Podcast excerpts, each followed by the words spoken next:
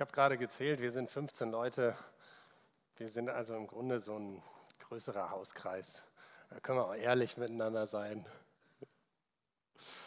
Ich finde das manchmal eine ganz schöne Atmosphäre, auch mit wenigeren. Es hat so was Echtes. Und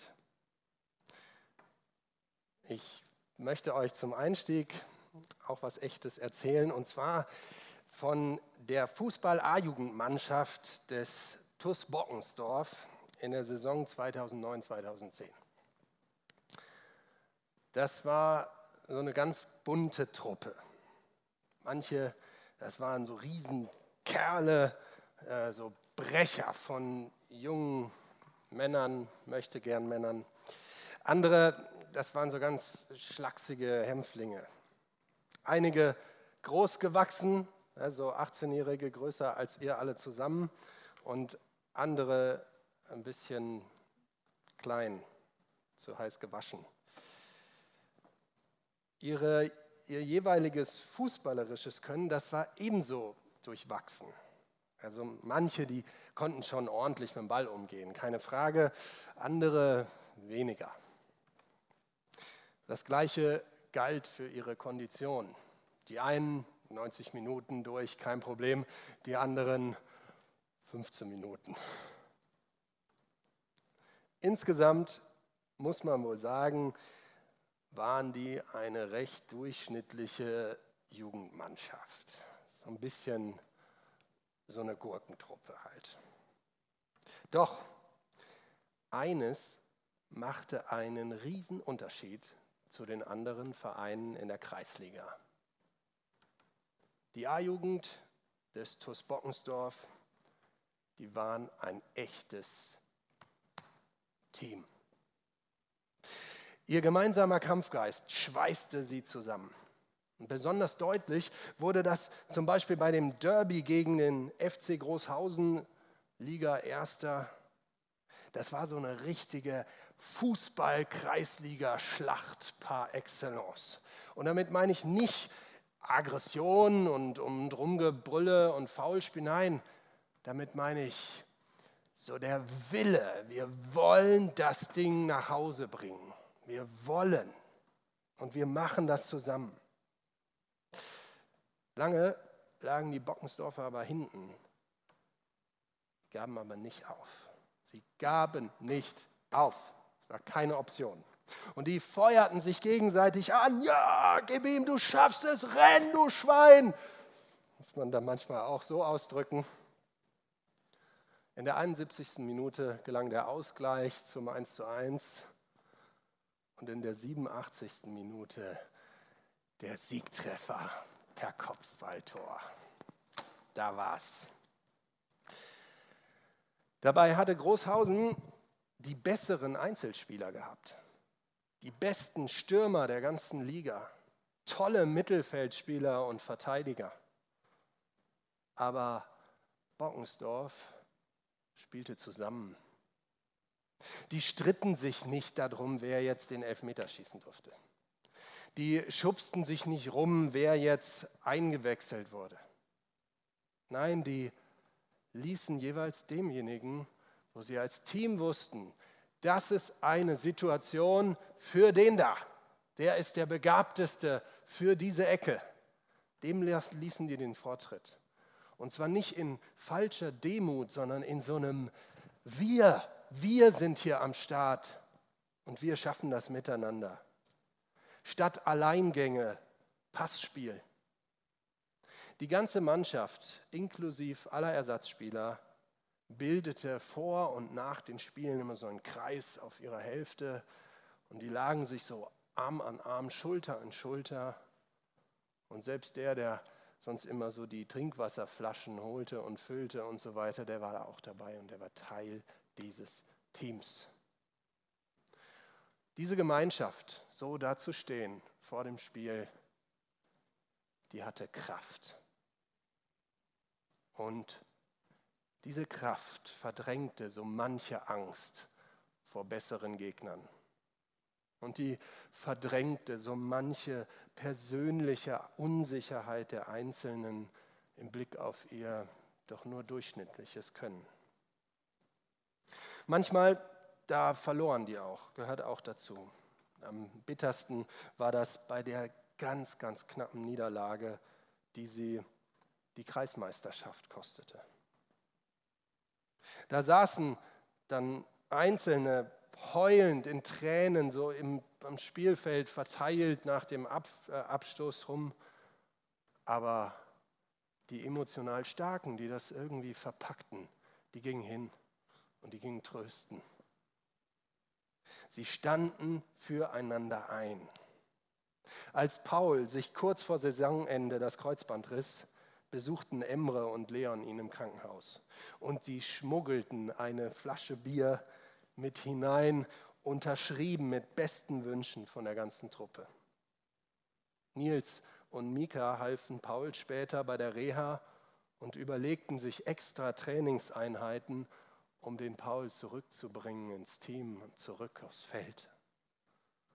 Und er wurde wieder fit, er war wieder am Start und er war durchweg die ganze Zeit Teil der Mannschaft. Dieser Zusammenhalt durch dick und dünn in großen Herausforderungen, diese Identifikation mit der Mannschaft, der Stolz aufeinander, dieses Wir, wir, das hörte nicht mal beim reinen Fußball auf. Die sorgten für Nachwuchs, denn das, was sie hatten, das wollten sie weitergeben.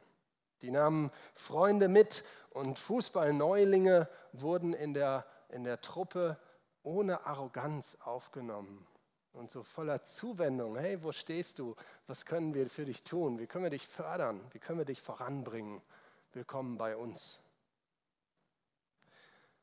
Im Herbst 2009 stand der TUS Bockensdorf kurz vor der Insolvenz. Es war aber nicht die Vereinsleitung, die den Karren aus dem Dreck gekriegt hat. Nein, es war die A-Jugend mit ihrem Kampfgeist.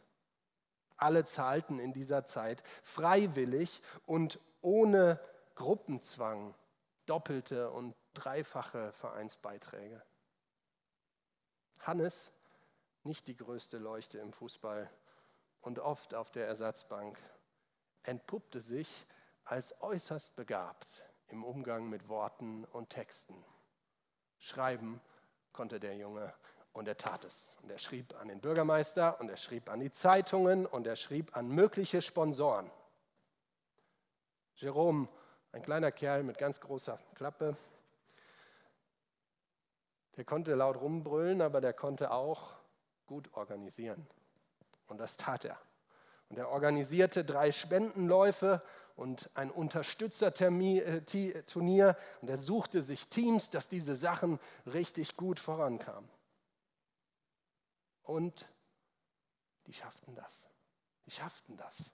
Ein regionaler Großunternehmer, der ließ sich zu so einem Spiel einladen und er sagte danach im Blick auf die A-Jugend, das, was diese Mannschaft hat, darf nicht untergehen. Ich bin am Start. Ich bin dabei. Ich will Teil dieses Teams sein. Und er spendete großzügig und half dem Verein aus der Misere. Die A-Jugend des TUS Bockensdorf, ein echtes Team, leidenschaftlich. Die waren mehr als die Summe ihrer Mitglieder und die wuchsen über sich hinaus.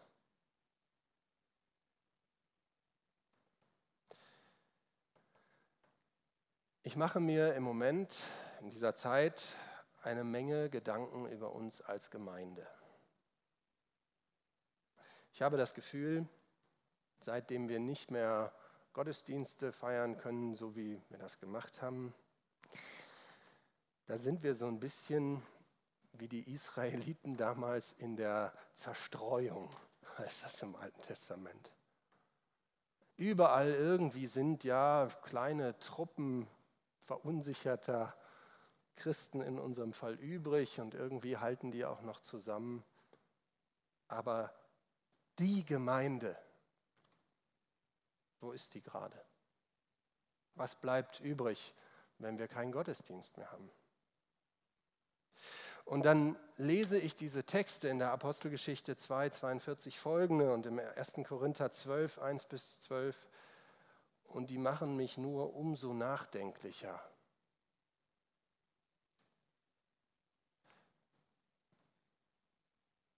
Die Gemeinde als strahlendes Beispiel echten Miteinanders.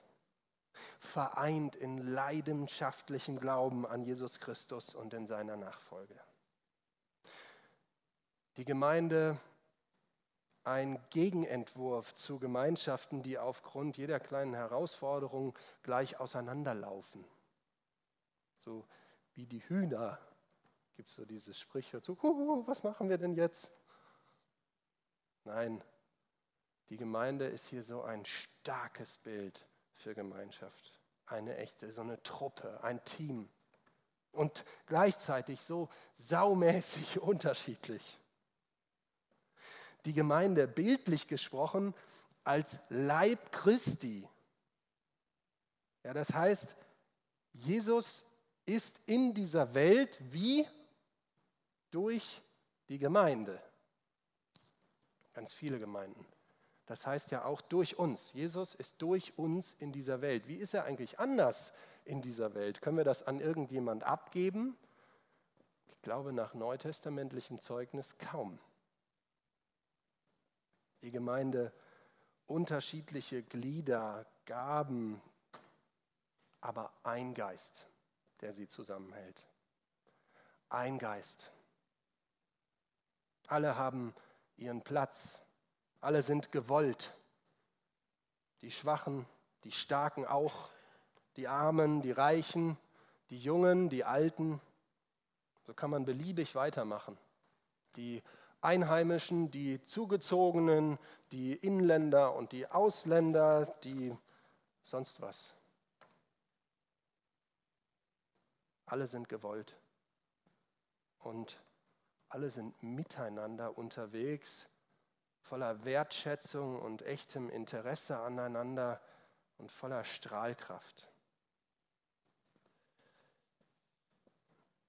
Wenn ich jetzt euch angucke, dann guckt ihr alle so ein bisschen ungläubig drein. Und ganz ehrlich, ich auch. Ich auch. Ich muss gestehen, und ich nehme mal einen Vorbehalt, den der Paulus auch hatte. Der hat hin und wieder geschrieben, liebe Leute, Gemeinde so und so, ich schreibe das jetzt nicht in Gottes Worten, das sind jetzt mal meine Worte. Ähm, meine Worte, Raphael Stein, meine Wahrnehmung in der Gemeinde ist tatsächlich im Moment, fällt das hier auseinander? Ich muss gestehen, ich glaube ehrlich gesagt, jetzt kommt erst was raus, was vorher auch schon ein Problem war, aber nicht so deutlich, wenn doch irgendwie der Laden läuft und alle Gottesdienste funktionieren und so weiter und ich besinne mich auf diese Texte und ich sage, Gott, wo ist es und wo kann es entstehen? Es ist nicht nur Niedergeschlagenheit, auch ja, aber auch die Frage so, hey, wir, wir sind berufen. Es ist nicht nur so, als ist das ein riesiger Anspruch, der auf uns liegt, sondern nein, wir sind es. Ich finde, das ist ganz, ganz wichtig hier. Die Texte sind nicht ein Was sein soll, wie ihr, also jetzt tatsächlich, ihr, die ihr hier sitzt, ihr seid der Gemeinde, wie ihr sein sollt miteinander, sondern wie ihr schon seid. Und vielleicht ist das manchmal so ein Paradoxon des Glaubens. Da ist so viel uns zugesprochen, uns Christen, und wir sehen es manchmal nicht oder halten wir uns nicht dran oder glauben es vielleicht einfach nicht. Wir glauben nicht, wer wir sind. Gott hat es gefallen, sich durch die Gemeinschaft seiner Gläubigen zu zeigen. Da, wo zwei oder drei in seinem Namen, in seinem Geist zusammen sind, da ist er mitten unter ihnen. Was heißt denn das?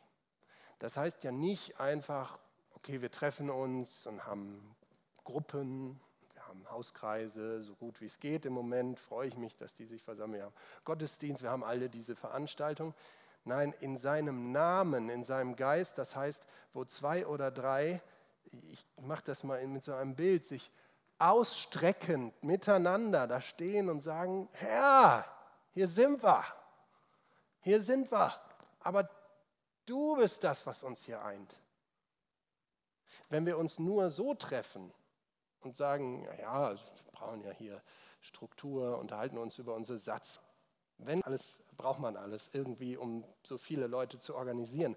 Aber wenn Gemeinde irgendwie nur so ein zusammengewachsener Haufen von Menschen in einem Ort und in unserem Falle ja ein wahnsinnig verwandter zusammengewachsener Haufen an einem Ort ist und dieses Miteinander sehnen, ausstrecken, Reich Gottes herbei holen können wir es nicht, aber Gott bitten können wir. Wenn das nicht da ist, dann sind wir einfach nur ein Kulturverein. Und da gibt es viele, viele gute Gemeinschaften. Ich komme nochmal zurück auf meine Fußballtruppe. Die habe ich erfunden. Aber ich glaube, wir können was von der lernen. Eine Menge sogar. Wenn ihr Sport gerne guckt oder wenn ihr es nicht gerne guckt und euch läuft das über den Weg, bitte erinnert euch an diese Predigt und sagt, da ist Team, Team da und Team hat was mit Gemeinde zu tun. Da ist ein Geist, da ist ein Wille. Kann man mal fragen, was wollen wir eigentlich als Gemeinde? Sind wir darin eins? Was ist dein Wille hier mit dem, was wir hier alles machen?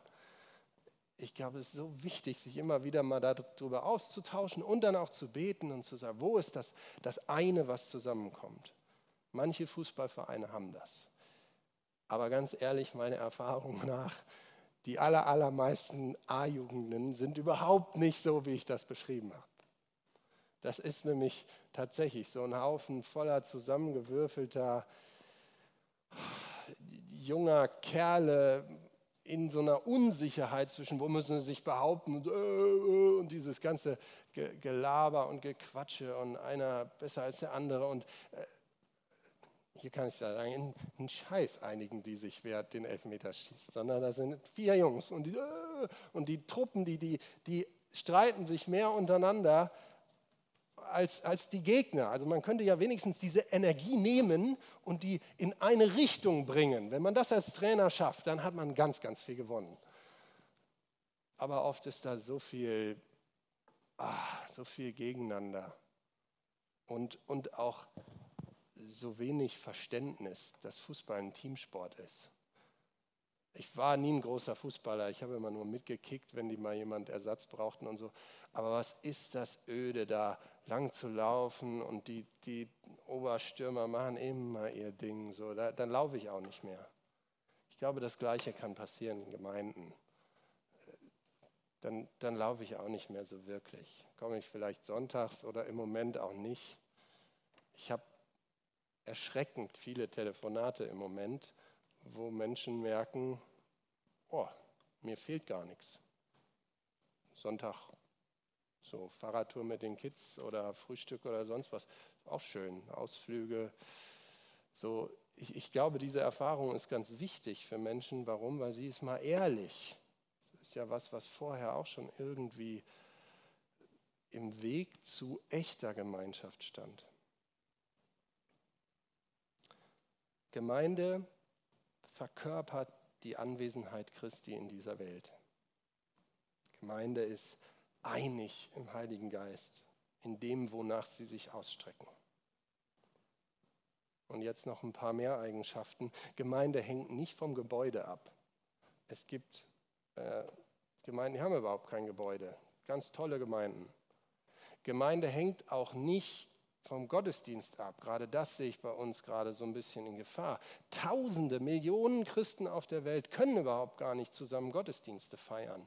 Die existieren in so kleinen Netzwerkgruppen und so. Ich glaube, von denen können wir uns im Moment was abgucken. Was bleibt eigentlich von uns übrig, wenn man uns den Gottesdienst nimmt?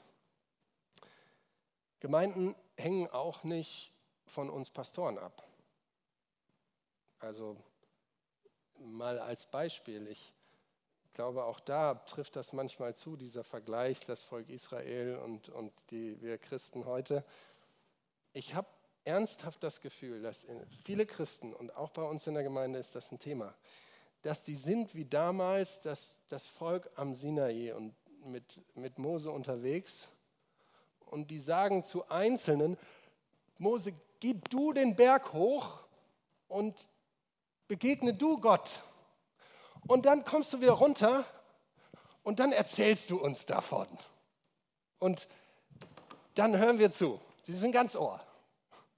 Und ich denke, nein, das ist genau nicht das Priestertum aller Gläubigen. Das ist genau nicht das, was da äh, verstanden wird unter der, das, der Glaube an Christus ist im Zentrum.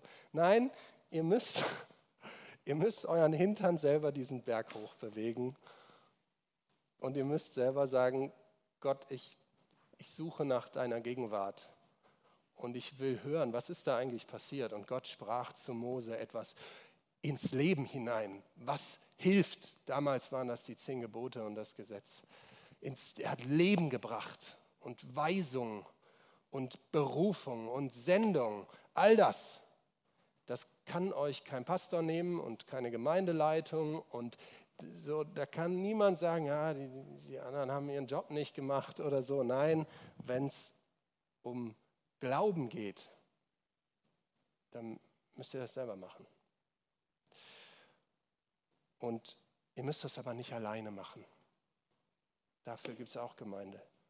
Ich glaube, Glauben im Miteinander ist viel einfacher manchmal. Warum? Ja, weil es schwierige Fragen gibt. Was macht man?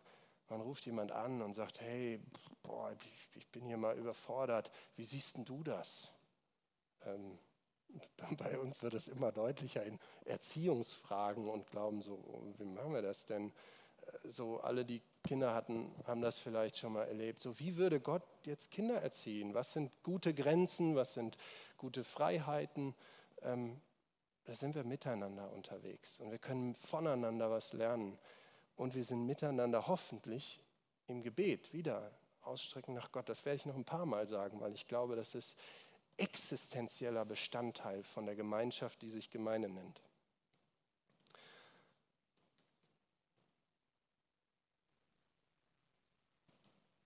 Wo ist unser Wir? Unsere Identifikation damit, dass wir hier gemeinsam vor Gott, mit Gott unterwegs sind. Ich glaube, es ist, ah, eins will ich noch richtig, sehe ich gerade hier, unbedingt auch noch sagen. Streng genommen könnt ihr morgens, wenn ihr kommt im Moment oder wenn ihr einen Gottesdienst anguckt zu Hause oder was, streng genommen könnt, kann keiner von euch sagen, ich gehe jetzt zur Gemeinde. Ist, glaube ich, eine gängige Redewendung, kann man machen, aber es ist falsch sondern viel präziser müsste man sagen, ich gehe jetzt Teil der Gemeinde zu sein. Oder meinetwegen könnt ihr auch sagen, ähm, ich gehe jetzt ausdrücken, dass ich grundsätzlich Teil der Gemeinde bin, in dieser Gemeinschaft. Und das zeigt sich da, wo wir uns versammeln. Warum ist das? Äh, mir ist das super wichtig, damit wir nicht zu einer reinen Interessengemeinschaft verkommen. Ralf hat das angedeutet.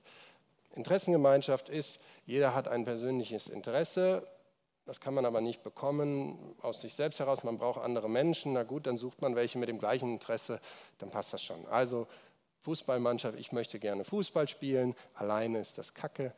Ähm, ich suche mir elf Jungs oder Mädchen, die mit mir spielen und dann brauche ich nochmal elf und dann kann es losgehen. Äh, alle eint diese Sache. Wenn aber das irgendwie in Frage steht, also so wenn, wenn, wenn, das, wenn das jeweilige äh, Eigeninteresse von der Gemeinschaft nicht erfüllt wird, zum Beispiel, da kommt jemand zu einer Truppe, der ist ganz gut im Fußball und die anderen nicht, dann kommt er nicht so richtig auf seine Kosten, verliert das Miteinander seinen Wert und es bröckelt und geht auseinander oder so. Ich glaube, das Gleiche kann in Gemeinde passieren.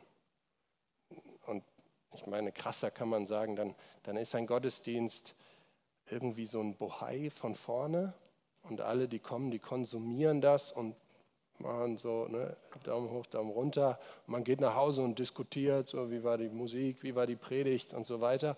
Und dann frage ich so, Gemeinde sein wäre, wir gehen nach Hause und wir beten, voller Dank und Bitte und sonst was.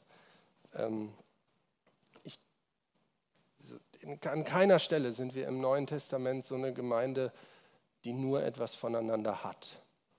Und damit komme ich zurück von die, dieses Teil von Gemeinde sein. Ähm, wir, wenn ich nicht da bin, ich bin die nächsten zwei Sonntage, bin ich im Urlaub, die Gemeinde ist trotzdem da, denn ihr seid die Gemeinde. Hier werden andere stehen, die ihre Predigtgabe zur Verfügung stellen. Ähm, also Gemeinde ist nicht existent, wenn wir nicht Gemeinschaft sind und nicht jeder bringt und bereichert, was er hat und gleichzeitig nimmt. Man kann das vielleicht deutlich machen an so einer, an so einer Liebesbeziehung. Stellt euch vor, einer gibt immer nur und der andere lässt sich das gefallen, lässt sich bewundern, lässt sich versorgen, lässt sich betüdeln, wie auch immer. Ähm, es gibt Paare, die die gewöhnen sich an so eine, äh, so eine Ungleichheit, aber die meisten gehen darunter kaputt. Ich glaube, in der Gemeinde ist es ähnlich. Gleichzeitig ist es ja so, dass es ist immer ein Risiko, wenn ich gebe, weiß ich ja nicht, ob der andere zurückgibt, aber wenn alle gleichzeitig geben, dann passiert sowas, und das gibt es nicht nur im gemeindlichen Rahmen, dann passiert sowas, wie diese A-Jugend da erlebt hat. Wenn alle gleichzeitig geben und es ihnen nicht nur darauf ankommt, was sie bekommen. Es ist die Frage, was geben. Auf der Hand liegt im Moment Mitarbeit. Das sieht gerade echt düster aus. Also so, wir kriegen immer so gerade irgendwie die Leute zusammen, äh, die wir brauchen. Heute gibt es keinen Livestream. Warum? Weil in unserer Gemeinde sind ganz wenig, die Technik wirklich gut können. Das hat was mit Begabung zu tun. Äh, natürlich könnten wir das wunderbar machen, hätten wir 20 Jugendliche, die alle so digi Digi-Nerds sind, haben wir aber nicht. So, wir gucken, wir können nicht über unsere Verhältnisse leben, das heißt, was wir nicht haben, das gibt es nicht. Punkt. Und keiner kann es erwarten. Ähm, Geld ist so ein nächster Faktor. Ich kenne die Bücher nicht, äh, da müsst ihr Matthias fragen oder, oder Frank. Natürlich gehört auch das dazu. Alles kostet irgendwie Geld. Äh, so, und da legen wir zusammen, damit wir miteinander unterwegs sein können, zum Beispiel in so einem Raum wie hier.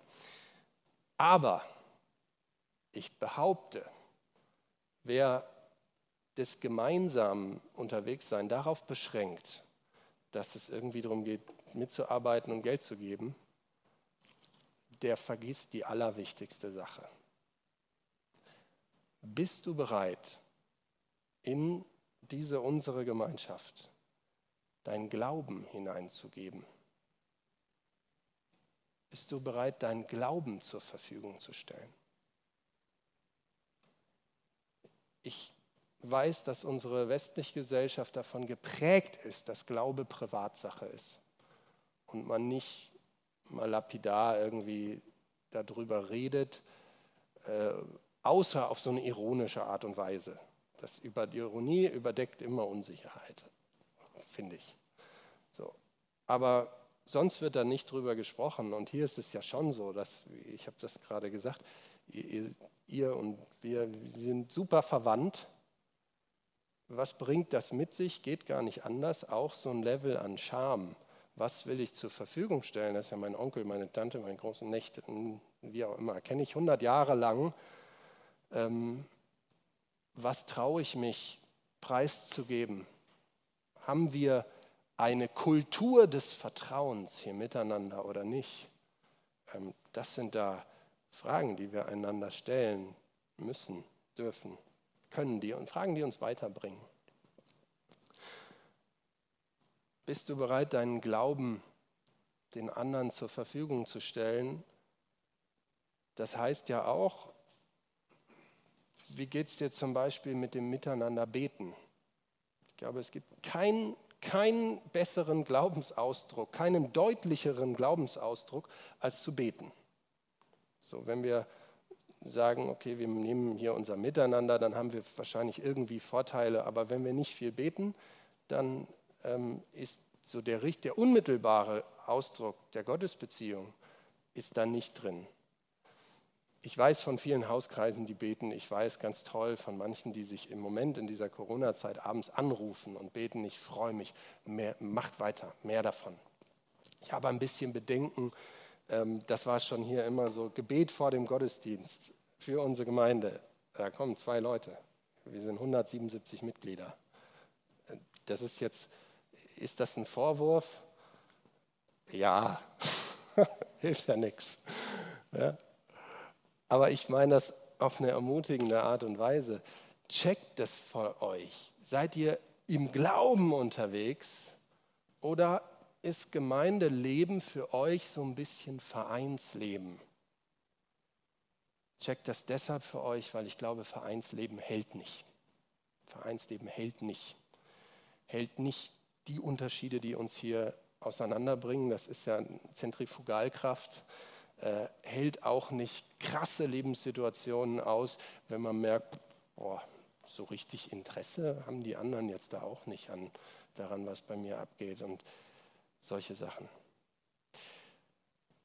Bring deinen Glauben ein, bring dein Gebet ein und wenn du da sagst, boah, muss ich was lernen, ist mir peinlich, das zuzugeben, mach's. Wo, wenn nicht in der Gemeinde, darf man ja mal ehrlich sein, wie man ist. Ja, also so, dann such dir Leute und sag, hey, ich habe ein Problem, können wir mal darüber beten? Ähm, sei im Glauben unterwegs. Und ich hoffe, das durchzieht unsere Gottesdienste viel mehr, als dass wir hier irgendein Programm liefern. Neben der Glaubensgemeinschaft sind wir Liebesgemeinschaft. Das ist ja noch, noch ein höherer Anspruch und auch ein bisschen strange, weil also so romantische Liebe kann nicht gemeint sein, Wobei es Körperkontakt gibt es ja irgendwie auch platonisch auf tolle, liebevolle Art und Weise. Ich spiele Eishockey. Was ist das cool, mit den Jungs mal so richtig auf Körperkontakt Eishockey zu spielen? Und so eine solide Schulter von einem mit 100 Kilo an deiner Schläfe am Helm.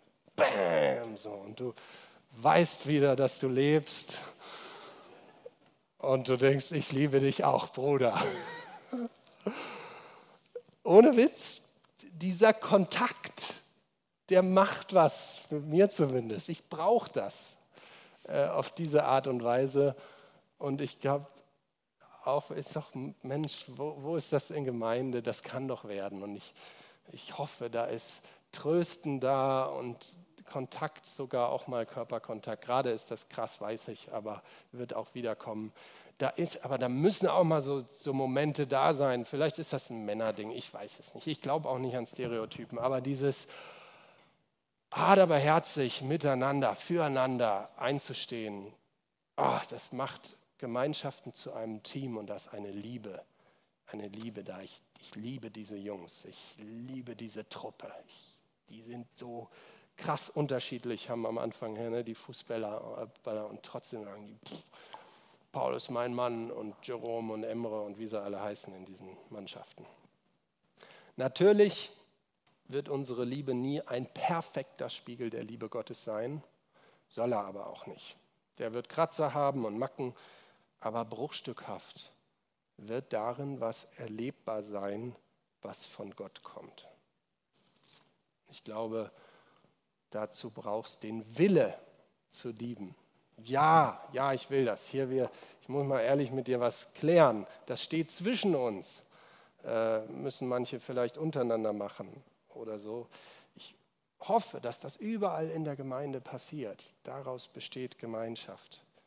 Und siehe da, Johannes 13, 35, an eurer Liebe zueinander werden alle erkennen, dass ihr meine Jünger seid. Nicht gigantisch begeisternde Predigten. Nicht irre Musik, wundervoll für die Ohren, wie auch immer. Nicht die eloquenteste Moderation bringt die Menschen zu Christus, sondern wie wir uns zueinander lieben. Das lässt die merken, krass, hier ist was anders als bei mir in der Freiwilligen Feuerwehr. Hier ist was anders als in meinem Team bei der Arbeit. Die sind hier so, so miteinander, so, ne, so göttlich miteinander. Ich glaube, es macht einen riesigen Unterschied, wie wir Christen miteinander umgehen. Lasst uns immer wieder die Gemeinschaft im Glauben und in der Liebe suchen. Das braucht Mut, zweifelsohne. Wenn ihr jetzt alle wieder nach Hause geht, habe ich den anderen auch schon gesagt, ja, und dann sagt die tolle Predigt, so, so deutlich, mutig, wie auch immer, und dann passiert gar nichts. Da haben wir alle nichts davon. So, sondern die Frage ist, wo ist der Anfang, wo ist das Packende, da mal was draus zu machen. Ich habe neulich jemandem gesagt, Predigten sind manchmal so inflationär. Das ist jede Woche, jede Woche irgendwas Neues und so weiter. Man könnte ja mit so einem Thema, da können wir uns jetzt acht Wochen mit auseinandersetzen. Ich brauche gar keine andere Predigt mehr halten. Und wir treffen uns nur noch und sprechen, wie geht es dir damit und wie bist du unter Wasser? Was hast du ausprobiert? Ja, ich habe das und das gemacht. Hat das geklappt? Nee, hat nicht geklappt. Oh Mensch, okay, ich habe das ausprobiert. Das hat ganz gut geklappt.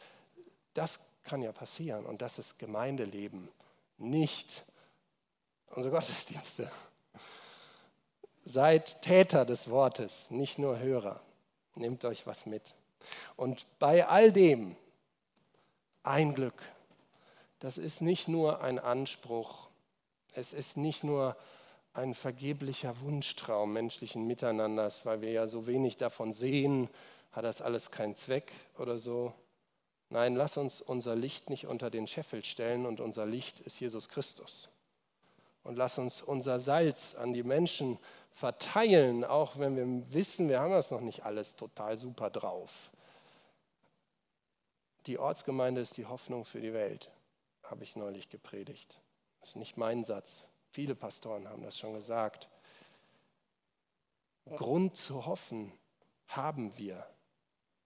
Gott hat versprochen, er bricht von der Ewigkeit her in diese Welt hinein.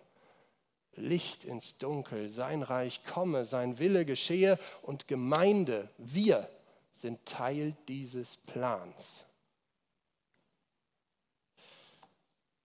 wenn du mit irgendwas anfangen willst, fang an zu beten. Ich glaube, das ist die Grundlage unseres Miteinanders, ist der persönliche, leidenschaftliche Glauben. Und damit meine ich auch ein Suchen, wenn was fehlt, eine Sehnsucht, Gott, ich will mehr, es kann nicht alles sein. Manche sagen, es kann nicht alles sein und sind kaum Christen und lernen ganz viel und andere sagen, es kann nicht alles sein. Die sind schon 60 Jahre Christen und erleben doch noch Neues von Gott.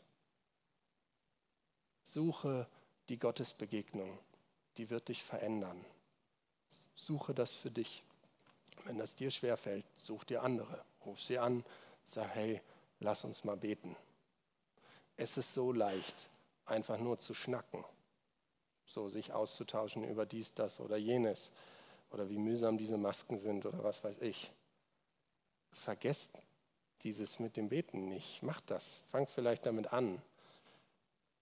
Ich ermutige euch alle, die ihr heute hier seid, sucht euch in der kommenden Woche eine Person raus. Vielleicht da, wo schon viel Vertrauen da ist. Und ruft die an oder fahrt hin oder was und sagt, hey, ich will mal einfach mit dir beten. Hat Raphael gesagt. Ich will es mal ausprobieren ich will mal gucken, was passiert. Wir sind 177 Mitglieder. Wenn jeder mit jemand anders betet, ist das so viel Glauben.